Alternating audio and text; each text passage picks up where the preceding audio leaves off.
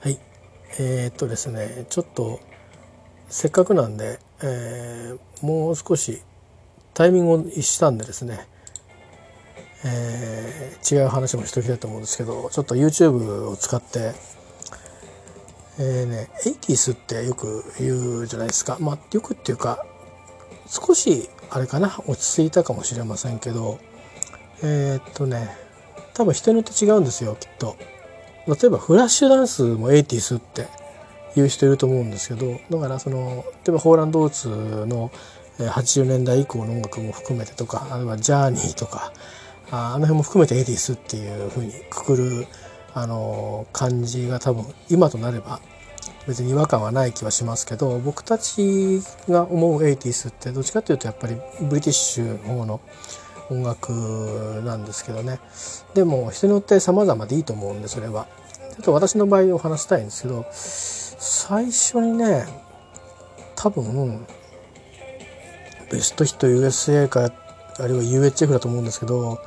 うわーと思ったのはデュラン・デュランだったんですよやっぱり。で今あの裏の方で静かにあの 問題のない程度にかけてる、えー、プラネットアースですねこれはねビデオも好きでで、まあ、今見るとこうってことの格好してんだけど要はこうイケメン5人がね イケメンしかいないのバンドに。あのいやまあ個人個人好みあると思いますけどでまあ僕はこの前にあの YMO とかクラフトワークとか、えー、聞いてたんですねであとビサージュは微妙ですちょっと時代が微妙に年代が逆になったかもしれないですね。先にデュラン・デュランを聞いてからビサージュを聞いたかもしれませんけど、えーと、ウルトラボックスも多分ジャン・デアより後に出会ってますね。ちょっと遅れて出会ってる。であの後追いしたっていう感じです。友達が教えてくれたんで、えー、まあこういう感じでですね。デュラン・デュラン。でまあそれからねこの曲ですね。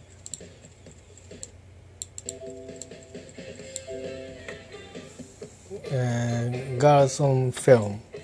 えーと、日本語のタイトルだとね「グラビアの美少女」っていうんですけどこれも YouTube からお送りしておりますけど、えー、ぜひ検索して、えー、チェックしてみてください。デュラン・デアのチャンネルがあります。えっ、ー、とこれもねバージョンがね2バージョンあるんですよビデオに。で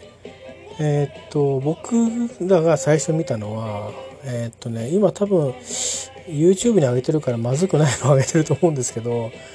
あの女性同士がドロレスするパターンのやつを先に見てるんですね。えー、今私が今かけてるのはあの、まあ、音声だけだから分かんないと思うんですけどあの相撲レスラーの、まあ、アジア人の相撲レスラーと女性が、えー、戦って、えー、なぜか知んないけど相撲女性が勝ってあの拝んでるっていうやつなんですけどね、えーまあ、そういうやつで多分ちょっとこうセクシャルなねあの感じのビジュアルのものは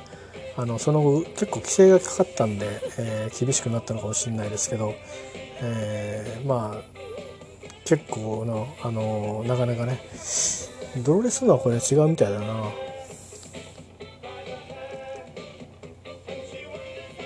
そうですね。この曲あたりこのファーストは他にもいい曲あるんですけどえー、まあやっぱりこの2曲がビデオのやっぱりイメージがあのすごくて、えー、何度も聴きましたね。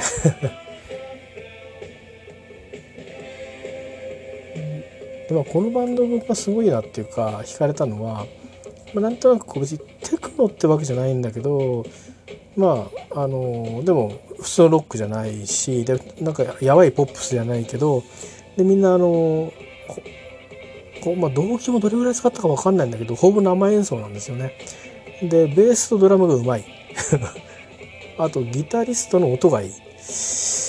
であのこれメロディーはねこのデュラン・デュランの場合はもう長く聴いてくるともうあの北島サブちゃんと同じで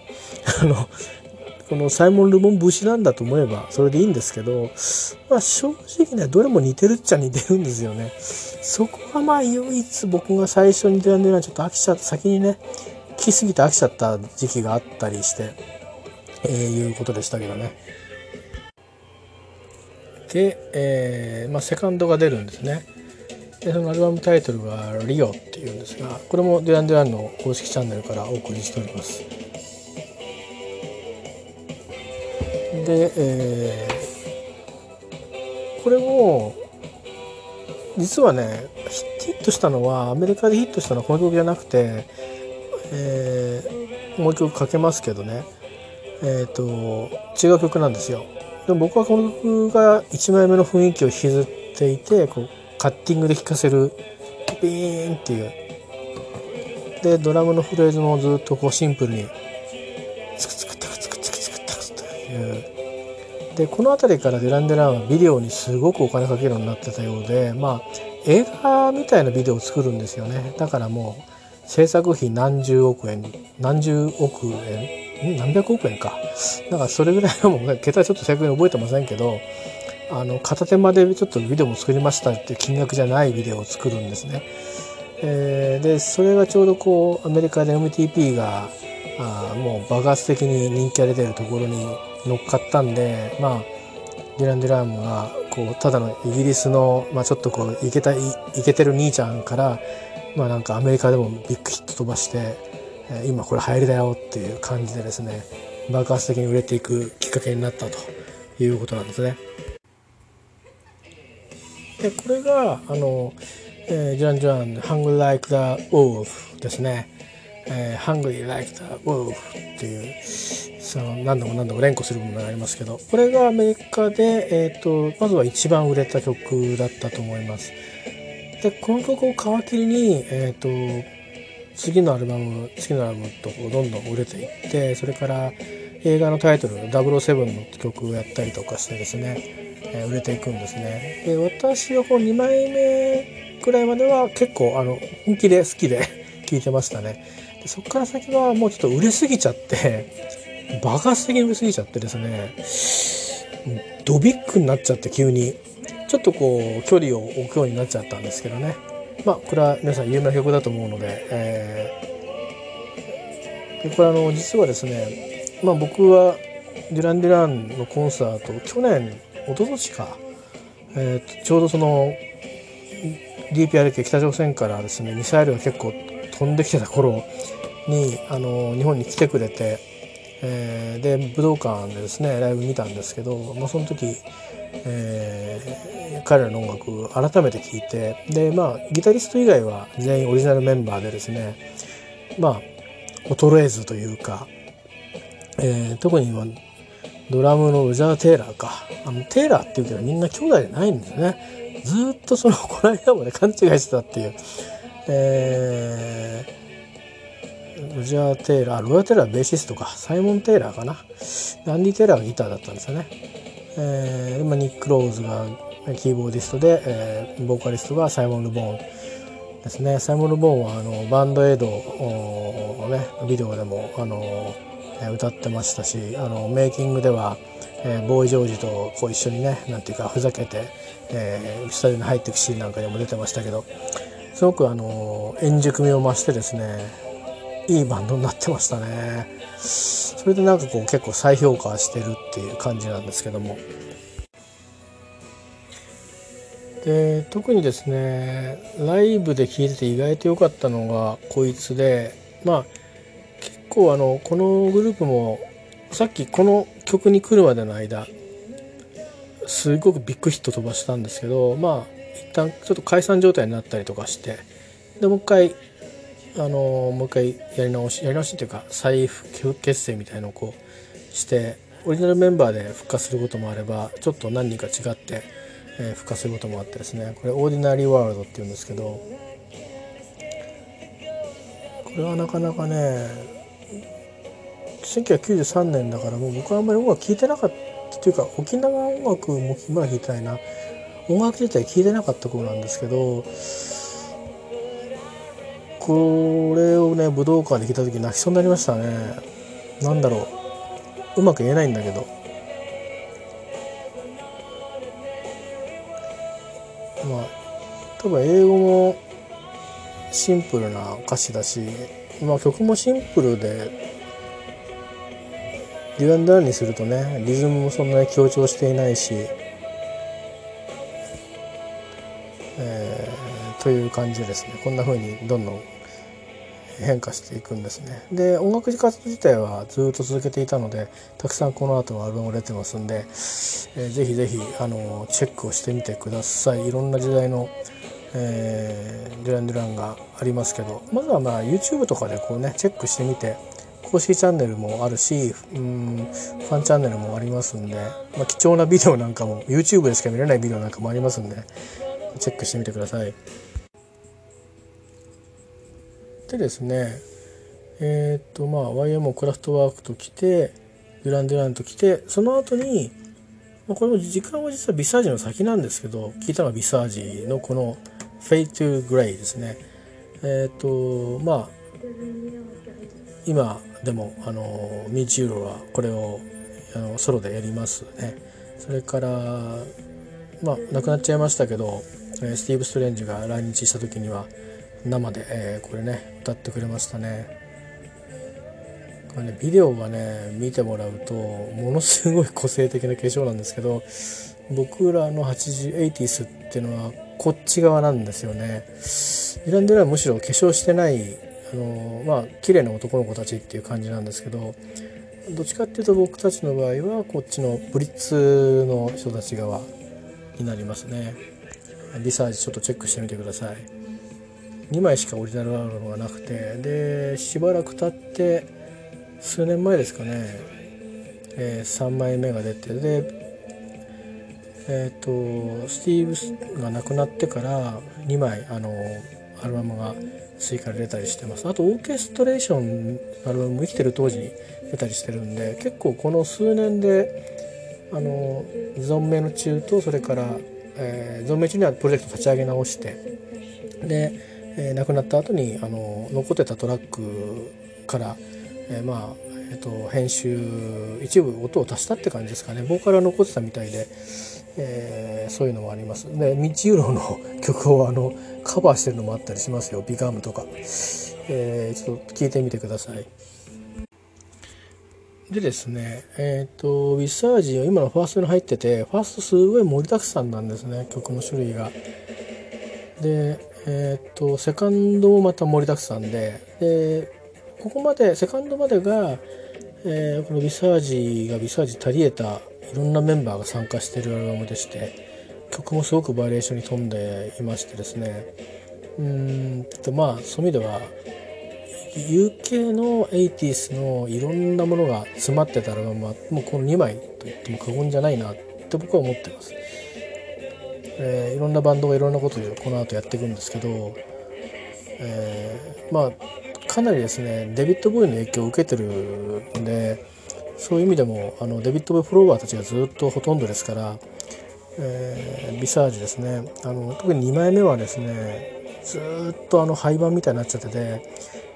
それこそ何中古市場で3万円みたいな CD が時代がなかったんですけど再発もされていい音で出てますんでえー、特にあの DJ レンチをよくかけることでも有名なのでおすすめですね。これやっぱね当時のスティーブたちの音がキレッキレなんですよね、えー、再生のやつはまあ良かったですけどやっぱり当時の方はかっこよかったかなと思います。次はこれですね。ウルトラボックスですね。最初に聞いたのはこの曲じゃないんですよ「えー、Leap the Wild Wind」っていう新生ウルトラボックスの3枚目ですね。ウルトラボックスってのはもともとジョン・フォックスが、えー、ヘッドでヘッドっていうかあのリードボーカルで、えー、でギターギタリスト兼ボーカリストだったりあとうんとまあ、ビサージの来日の時に来ましたけどえっ、ー、とロジャー・サイモンだっけ？えっ、ー、とあれ？逆だったかな？えっとギタリストだけで参加して、まあ、最後にあの「システム・オブ・ロマンス」っていう名盤を発表して解散っていうか、まあ、停止状態になっちゃうんですけどでその時にちょうどあのキーボードのビリー・カリーがあビサージをやっていてそこであのリッチ・キッズにいたウルトラボックスの時にあのフロントマンになるミッジ・ユーロと、えー、会ってですねそして、えー、第2期ウルトラボックスが、えー、開始すると。でその2枚目のアルバムの最初の曲がこの「The Voice」なんですねで僕はこの曲は後から聞いたんですけど友達が千葉から宮城に行ってですね AM で録音したのテープを聴かせてもらってうわかっこいいっていう感じでですね、え、すっかりウルトラボックスにここからハマっていくことになって、え、来日、え、ちょうどこの多分バージョンの来日のライブを見てますね。あの日本では、え、この1曲前1曲1枚前のアルバムに入ってた「ニューロピアンズ」っていう曲が、えーと、三宅一生さんが出てた CM で話題になってで割とヒットしたんで、まあ、すぐ来たんですねバンドとしては2回しか来日してないんですねその後、えーと、ミッジが都合3回来日してると思います、えー、僕は最後に1回しか見れてないですけどという感じですねで、えー、最初に多分買ったアルバムはこれが入ってたアルバムに、えー、なりますね。えー、リプター・ワイルド・ウィンド。ビデオが結構素敵で、まあ、この頃のそのちょっとなんかミッチがね、えー、クラーク・ゲーブル気取りっていう 感じの時代なんですね。パンクからすっかりこう、えー、雰囲気変えて、で、まあ、かつあの、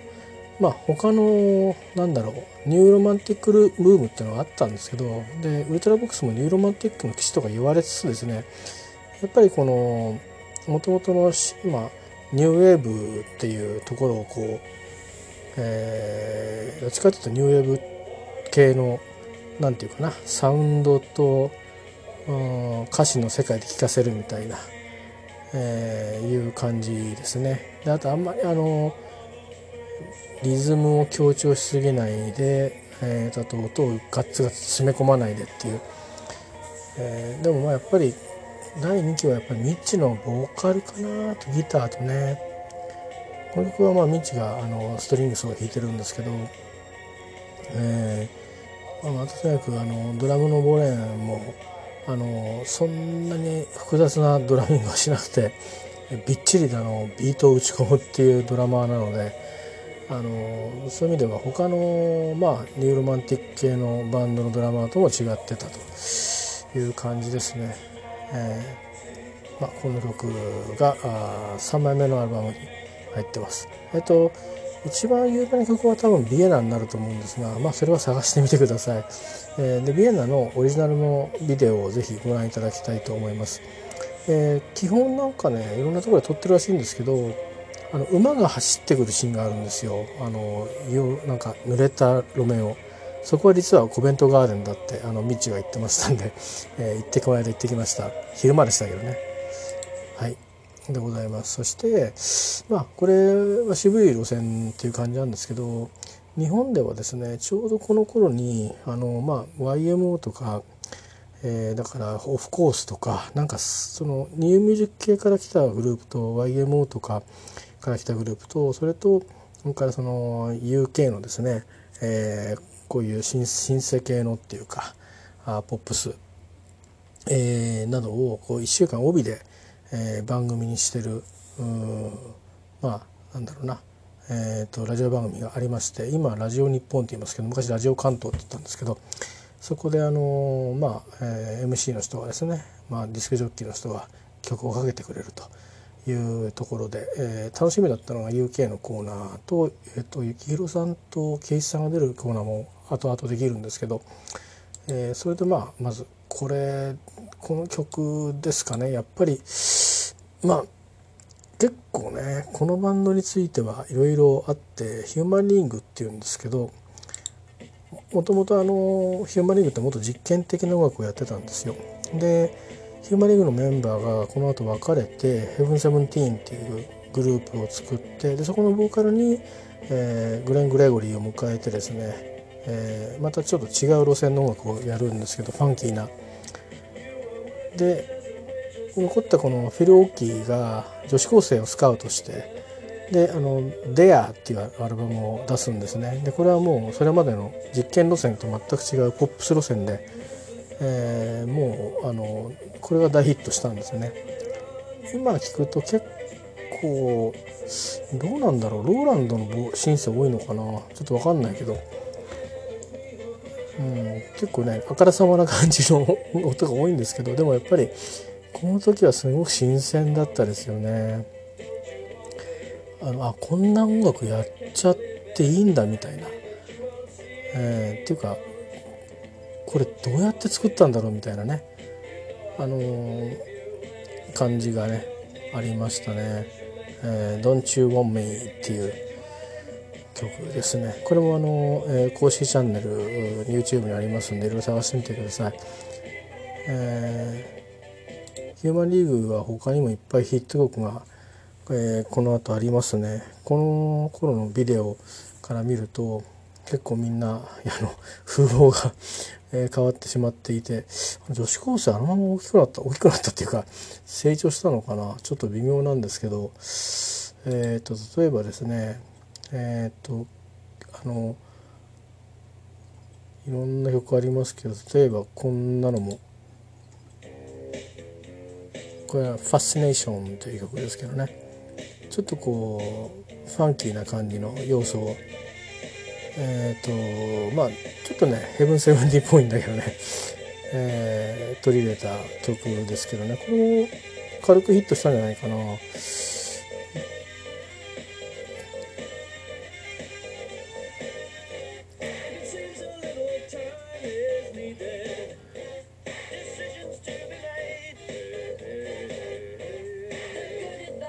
これはなんかギタリストとかが参加してコーラスに元女子高生以外も参加してますね。で他もちょっと探してみましょうか。でえー、っとねあのプロデューサーなんつったかな。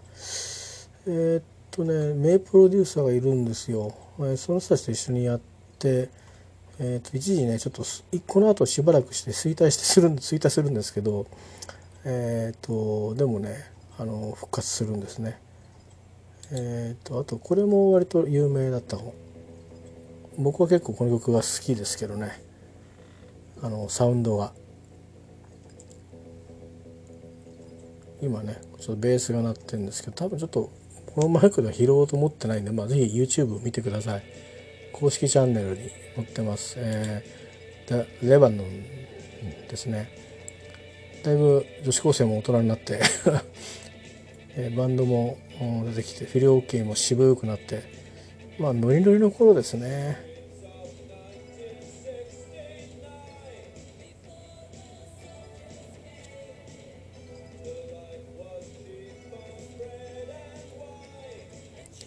この辺のメロディーラインとか発声方法がまあ UK ですね。格好は結構ジーパンとかで あのアメリカ人っぽくなってますけど、まあ、アメリカ進出した後なんでその辺意識してるのかもしれないですね。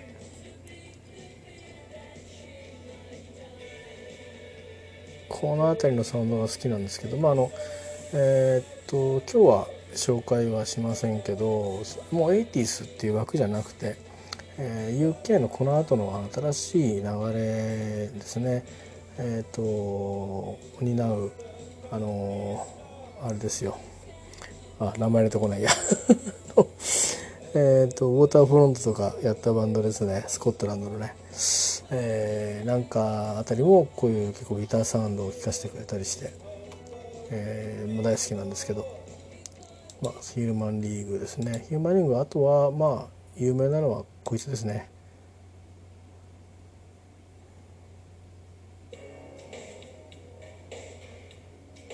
これはまあ今こ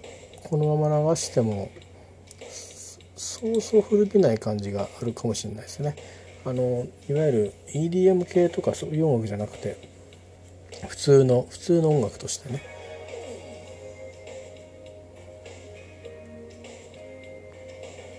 久しぶりにヒューマンリーグを聴いた時がこの曲でしたね。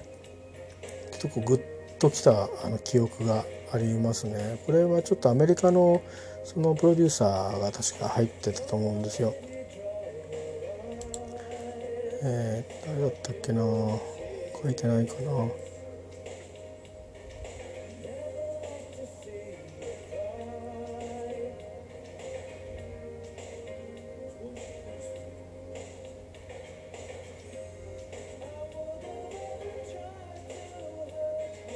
ちょっと明確に書いてないですね。僕もちょっとすいません。知識が抜けちゃってるんで。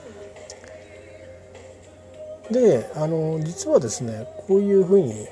エイティスのバンドがまあこう盛り上がったり盛り下がったりしてる間に、えーと、例えばさっきのそのえっ、ー、と、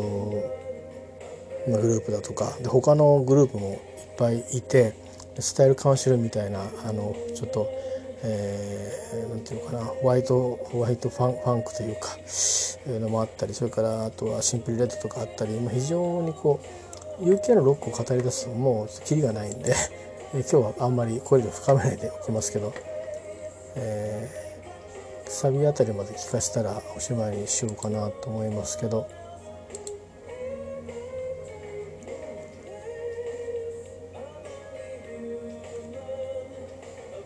結構ねメロディーラインなんかはなんか自然と影響を受けちゃった感じしますね。シンプルなんだけどビデオはすごく綺麗で。うん。まあ「Don't You Want Me と」「レバノン」とまあ「ヒューマン」この3曲ですかね僕の中ではね。はい、えーえー、っとねこのバンドも大好きだったんですけどまあというかニック・ヘイワードが好きで、えー、ニック・ヘイワード今でもソロでやってますね。先去年の夏か。あ去年去年？そうですね去年の夏ですね。えー、と旅から帰ってきて、えー、来日公演があったので行きましたね。なんかね忙しかったんですよビッグカントリーも来たりとかねいろいろあって。えー、でこの曲もやってくれましたね。ソロでも今でもやってますよこの曲は。でこの時のベーシストはですね来てましたね。それでその息子さんがギタリストで来てて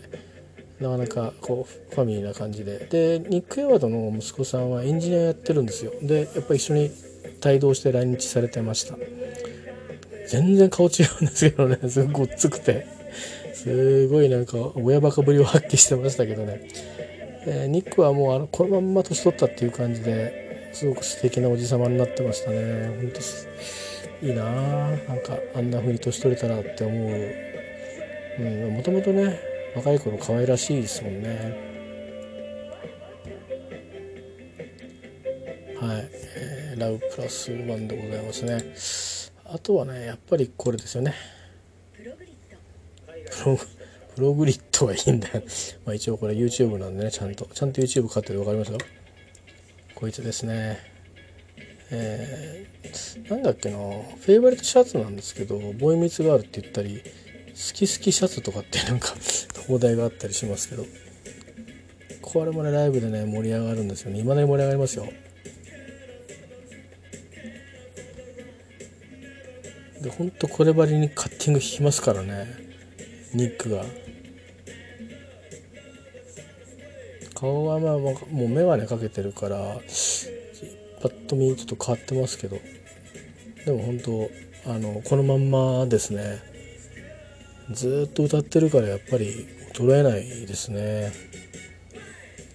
はい。まあそういうことでございまして。でえっ、とちょっと御三家っていうのをね今紹介してるんですよエイティスの。で御三家っていうのはこのヘアカットワンハンドレットとヘアカットワンハンドレットと ABC とソフトセルなんですけどソフトセルちょっと暗いんで ABC いきたいと思いますね。で ABC といえばあこれっていうのがまあまあこれかな。2曲ぐらいあるんですけどね。えっ、ー、とちょっと長い。あまりにも普通単語すぎて出てこない。よいしょ。えっ、ー、とどっち行きましょうかね。ビデオバージョン行きましょうか。聞かれたことある方いらっしゃいますかね。えっ、ー、とまあ聞いて分かるようにずっとなんかまあ今のちょっとヘアカットワンハンドレットもちょっと違いましたけどね。シンセが前に出てきた音楽からちょっと変わってきてますよね。えー、とまず今本が入っあストリングスが入ってましたねでこれで今ベースもちょっとこうあのファンキーベースで使うようなあの音を使ってます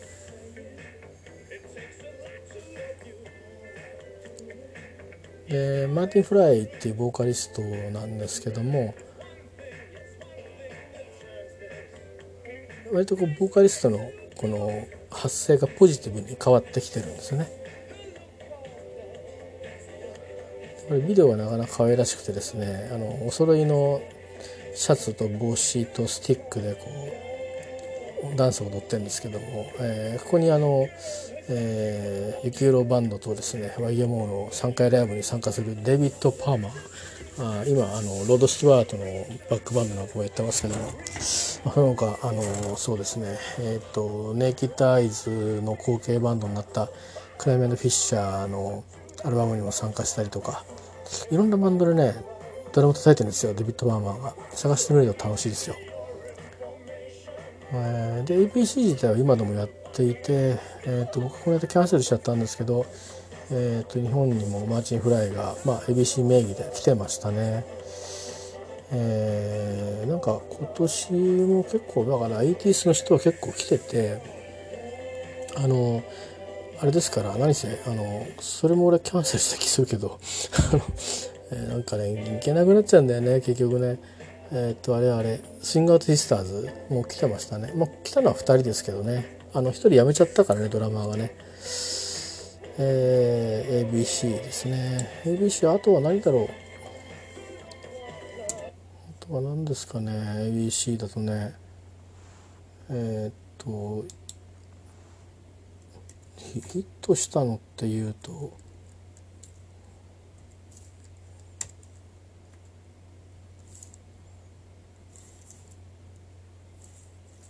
これかな。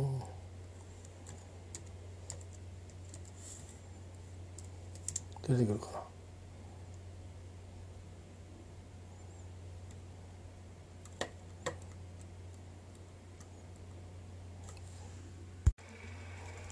これかな。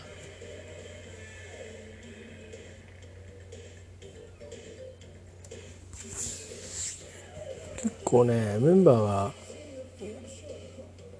どんどんいなくなってでこれでちょっと盛り上が盛り上がったっていう感じですかね「How to be a millionaire」歌ってる時は「How to be a millionaire」っていうから「millionaire」かな。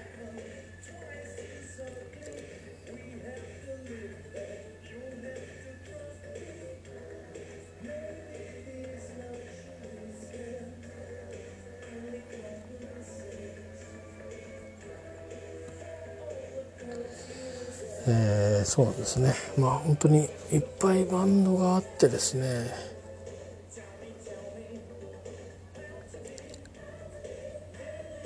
ということでございます。はい、で次ヘムセブンティいってみましょうか。これがそのヒューマンリーグから別れた人たちがあグレン・グレゴリーというボーカリストですね今ミジロとすごく長いですよね。えー、を迎えて作ったアルバムというか作品がいっぱいあるんですけどもう1枚目からもうぶっ飛ばしてるんですけどえっ、ー、とねベースとギターかベースってギターは絶対生なんですよ。で結構本とかもフューチャーしてるんであのもうそれ聞いた時にもうちょっと違う次元に連れてかれた感じですね。あのシンセ小僧があのもういきなりファンクとかそういうのに目覚めていくみたいなあそういう感じがありましたけど。これはですね、えー、これややちょっとまあシンセよりまだシンセよりですけど「えー、Let Me Go」っていう曲ですね。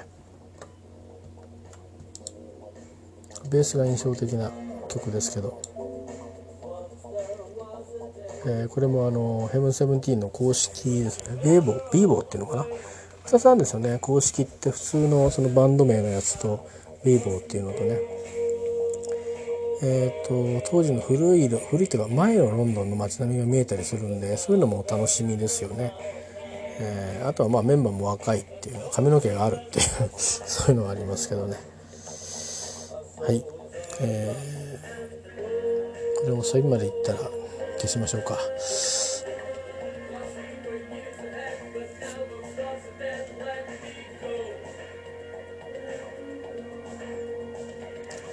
まあ今そういう意味ではあの U2 とかここから向いてるんですよね。U2 は U2 で独特なあの時系列の持ってますんで、えー、ちょっと混ぜるとこんなしちゃうかなと。でも途中までは 80s の流れの中にいるのかなと思います。まあ彼らはメッセージバンドでしたからね最初はね。途中からなんかちょっと傾向がだいぶ変わりましたけどまあこんな曲をやってました。でえっ、ー、と 80s もだいぶこうして変わっていってですね多分うん一回こうバンド系が行きつつあったところに、えーまあ、もう一回この人が割と、えー、シンセバリバリで出てきたっていうのは、えー、ちょっと面白い出来事だったところがあるんでちょっとかけていますね。これ自体は1988年の、えー、プリンセス・トラスト・ロック・ゲイラーです。あの多分この時もダイアナ妃が、えー、まだご一緒だったはずなんで、えー、会場のどっかにいたかもしれません。えー、ミジオローとかあいろんなビッグなアーティストと一緒に,、えーにえー、ハワル・ジョーンズが「What is Love」を共演しています。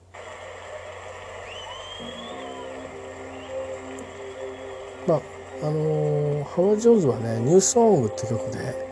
えー、ビデオもね良くてでシンセで一人で全部弾いちゃうっていう、えー、やってましたけどそうですねこの曲ねそういえばビデオ探してみてください。あのベースは亡くなっちゃったミック・カーンが弾いてます。音聞いてもらうとねあニックのベースだなって分かると思います。でドラムはマイク・ブリズッキとフィル・コリンズが伝えています。なかなか贅沢な 贅沢というか珍しいパターンかな。ミックのベースでフィル・コリンズのドラムってね。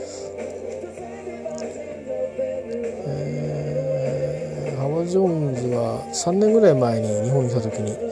見に行きましたかね。エンゲージってアルバムが出た時に行きましたね。この辺の曲はもうこのまんまでしたね。はい。ということでございます。ねあブライアン・メがギター弾いてましたね。まだ多分1988年だと、えー、フレディ・マーキュリーも生きてたと思うんですけど道夫の髪があるな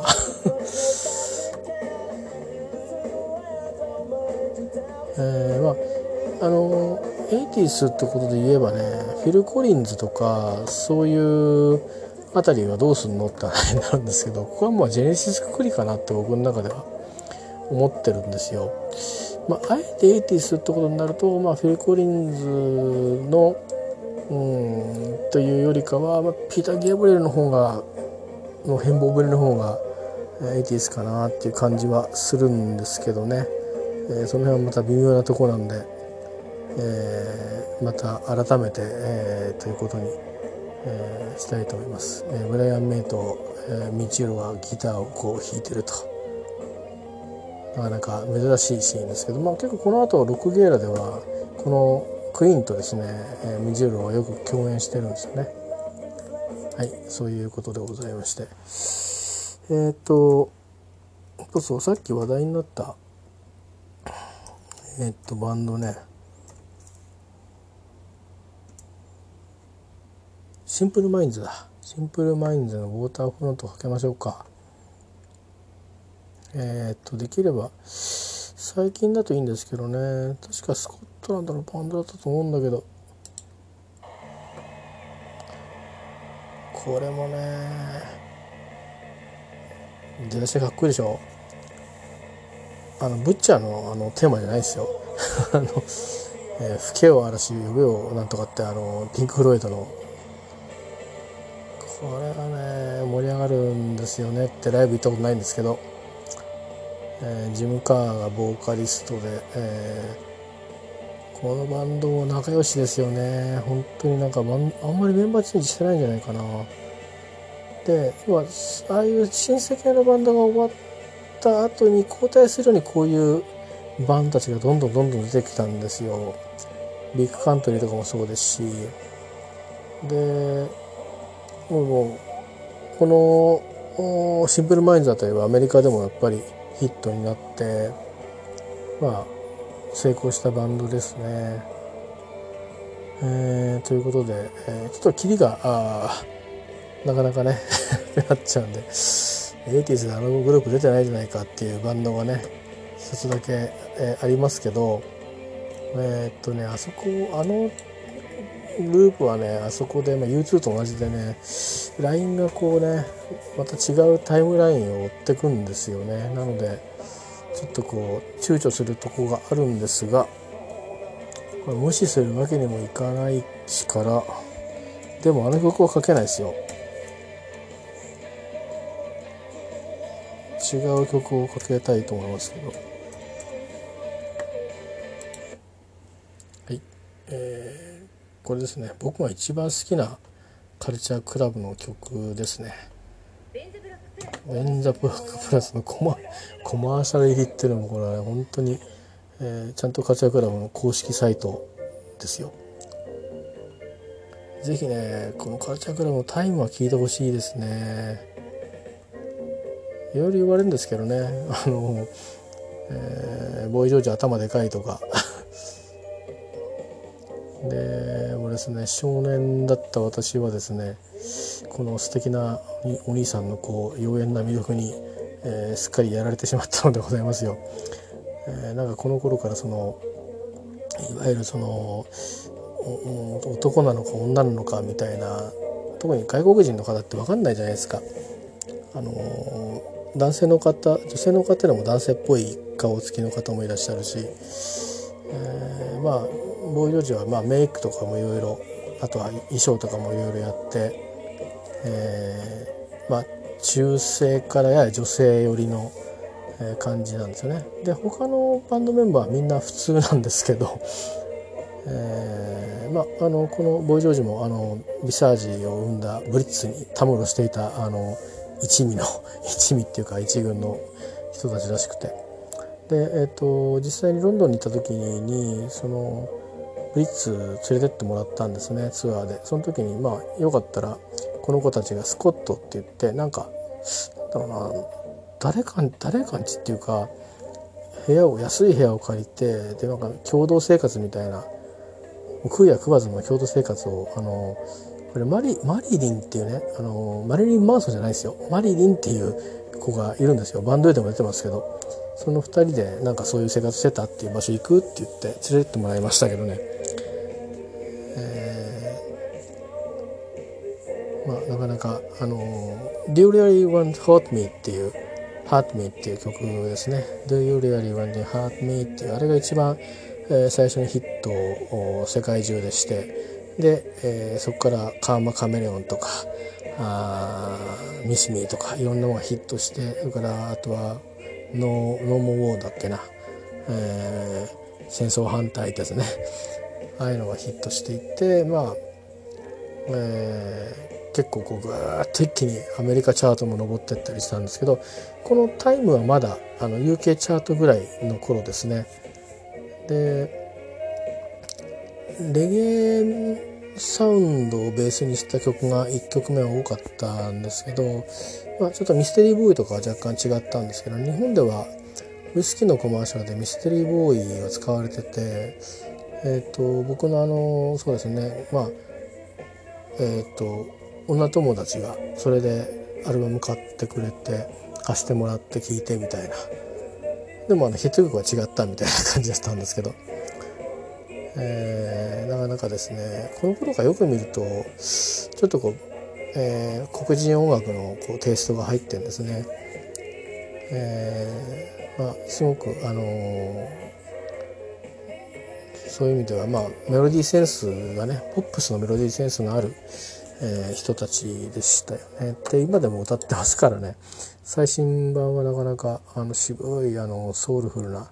アルバムですね。2年前ぐらいに出たのかな。持ってますけどね。はい、えー、いうことでございまして、えー、エイティス。うんどうでしたかね。あの他にもいろいろありますよ。あのエイティスで言うとねあの2つ紹介してしてないものがあるな。えっ、ー、とちょっとデイティスよりかねあれになるのでユーロビートになるんだけどでもこの今の、えー、ボーイ・ジョージたちとはもうほとんど仲間っていうね、えー、いう人たちですよ。えー、こいつ。コマーシャル入るな。えー、アルナミンはいいんですよ。公式チャンネルの証です。聞いたことありますかね？えー、Dead or Alive の You Spinning Round You Spinning in You Spinning in Round You Spinning Round うまく言えねえや。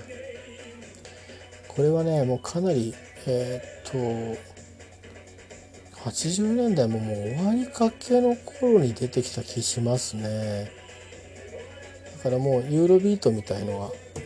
出てくる入り口だったんですけどでもこの人自体はずっとボーイ・ジョージたちと同じ世代でずっとやってた人なんですね。残念ながらもうあの亡くなってしまっていてで亡くなった時に一人ともいなければ葬儀を挙げることもできないみたいなそういう状況だったらしくて。で、まあ、ボーイ・ジョージが引き取って、えーと、葬儀を挙げたのか何か葬ったのかなんかそんなような話をちょっと聞きましたけどね。まあ、えー、でございますよ。ででまずこれとこのグループもいっぱい曲があるはずなんですけど僕はあんまり詳しくはないんですけどね。で今でもあのこの間もあの、えー、と8月のサマソニですか来日しましたけどもう僕の好きなカレンがいないので 行かなかったですけどね。えっ、とどれ行きましょうかね。それ1曲かけておしまいしましょうか。ああ2曲いこうか。これだな。これ聞いたことありません、えー、原曲はですねダイアンロスじゃないですよ。あのバンドがあるんですよ。それが原曲なんですけど「えー、ヴィーナス」もしかするとねこれ日本のドラマかなんかでも使われてたかもしれないですね。あのバナナラマ自体はですね私が好きだった時代は前もあのツイッターではあのいろいろつぶやいて特集したんですけどもっともっとあのー、可愛らしいポップスをやってた頃が大好きで急にこうもう超売れ線みたいな、まあ、実際売れたんですけど えー、なってしまってちょっとあのなんか誰かのものになってしまったみたいでちょっとあの、えー、ハートブレイクだった時期がありますね。えー、何せあのリアルの世界ではあのあまり、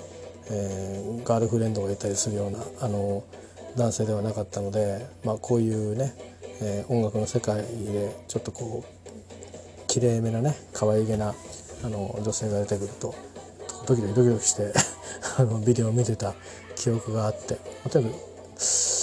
確か確かカレンだよなカレンが好きだったんですよねむっちゃくちゃ。はい。ということで、えー、ヴィーナスですけども次はカバーじゃないですけどこれが多分ねドラマで使われてたかもしれないですね。いやいやいや命いいんですよ。命のコマーシャルは。アリーナミンが多いな。これね多分あの男女7人秋物語かなんかで使われてた可能性がありますね。えー、すごいっすね。まださんまさんも大竹さんも生きてますからね。当たり前か。あれは岩崎由美さんも出てましたね。木更津があのフェリーで乗ってってこう木更津が舞台になったような気がしますけど。違ったっけな。曲違ったらごめんなさいね。いややっぱりカレンいいわ。あの余談なんですけど僕たちはバンドをやってたんですよ同級生と。男2人女の子2人で。でなぜかまあなんかライブ一緒に行く女の子もう一人別にいてでその子はあのまあ全然違う高校行ったんですけどでまあ結構あの 出入りっていうとね人行き悪いんですけどあのまあ結構いっぱいモテるんでたくさん彼氏が変わるんですけどなぜか彼氏変わるためにあの僕に紹介しに来るっていう。でそのうち学校辞めちゃいましてですね、えー、美容学校かなんか行っちゃったりしたんですけどえっ、とでもたまに電車の中で会ったりするとまあほらねやっぱ美容の学校に行ってるからやっぱりそういう何て言うんですかこうその同世代のそのね、えー、僕らの学校にももちろんあの、気になる子はいたりなんかして、えー、こうなんかドキドキドキドキしながら毎日暮らしてましたけどでもやっぱりこうちょっとね違う感じで美しくなってて彼そっくりだね。えー、でまあ普通にこう同級生ですから、えー、話しかけてくれるんですけどちょっとこうなんかドキドキした覚えがあるんですけど残念なことにですねその後なんか随分身持ちを崩したらしくって あの、えー、僕がまだ地元にいた頃にそんな話を聞いてちょっとがっかりした思い思い出がありますね。えー、なんか同窓会で聞いた噂では、えー、あのその後も、えー、あんまり状況が変わらなかったみたいで。なんでなんだろうってちょっとショックだったんですけどね結構夜中までなんかおしゃべりしたりしてうん不思議な間柄でしたけどねその時に付き合ってる彼氏が目の前にいてでずっと夜中まで俺一緒に喋ってるっていう何て言うんですかねそういうのね。なんかあのダメダメな男の子っていう感じですよね。つくづくね。なんかその頃のなんかトラウマみたいのがずっと残ってるんであんまりこう、うん、なんだろう、えー、あんまり口ほどにあんまり大したことないんですよ。えーま、しょうがないですね。容姿とかいろんなものはもう決まっちゃってるとこもあるので、えー、だからなんかその時のようなこともこう一緒にパッケージされているんで、まあ、彼とか見るとちょっとその子のことも思い出しますね。はい。えーまあ、そんなことで、えー、日本にも来たりしてますしまだ活動もしてるんでもしあの、えー、ファンの方はどうぞ。いや僕もファンだったんですけどね。ちょっと最近見るのきついかな。本当ね数年前までの感じは良かったんですけどね。ちょっときつくなったんですよね顔がね、え、いう感じですかね。あとはねフィル・コリンとかはちょっと辛いんでじゃああと1曲だけ。えっ、ー、と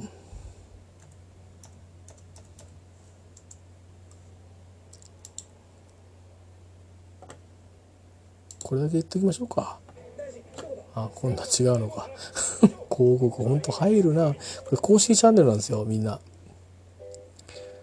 聞かせるんですね広告をね。えピーター・ゲーブレルの、えー、スレッジハンマ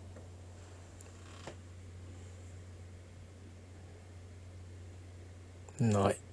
始まるかな。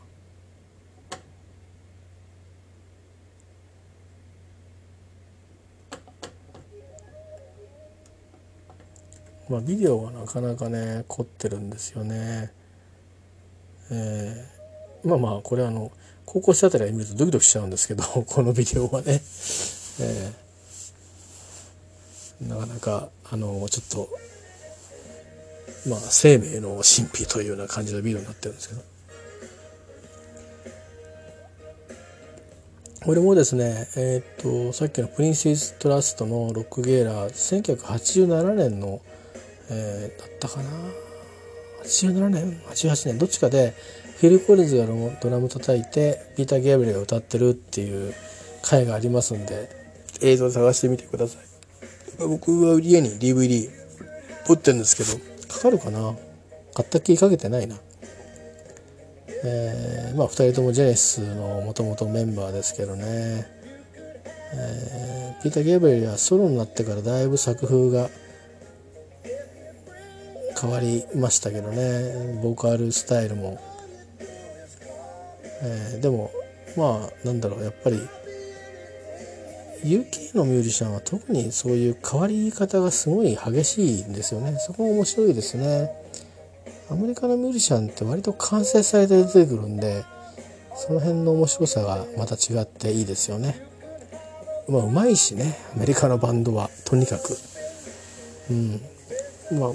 UK のバンドはまあハードロックのバンドは若干別ですけどちょっとこう独特なこう揺れがあったりとか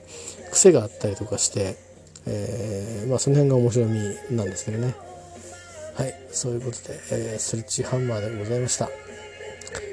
あのー、ここにあれですよ。アメリカの方では、え、ホーランド・オーツの、まあ、第2期ヒットヒット時代が重なっていったりそれこそやっぱりジャーニーの第2期ヒット時代が重なっていったり、えー、トトだとかまあまあまあそういういろんなハードロックのバンドもちろんバーヘイレンとかが入ってくるというようなことになっていて、えー、まあエイティスって言ってもくくりが非常にひどくなっていくというのはありますね。でもちろんあのブラックミュージックも入ってくるし、えー、でもう80年代の終わりの頃からもうあの、えー、ラップヒップホップ入ってきますんでそうすると僕のわからない世界に突入していくんですけどね。はい、以上でございました。えー、またなんかね、ちょっとこの手のやつをやりたいですね。キリがないんですね。もっといっぱいあるんで、バンド特集みたいなね。感じで、あのー、YouTube 公式チャンネルをですね、ちょっと使って、えー、これいいのかな？ちょっとわかんないんだけど、え、やってみたいと思います。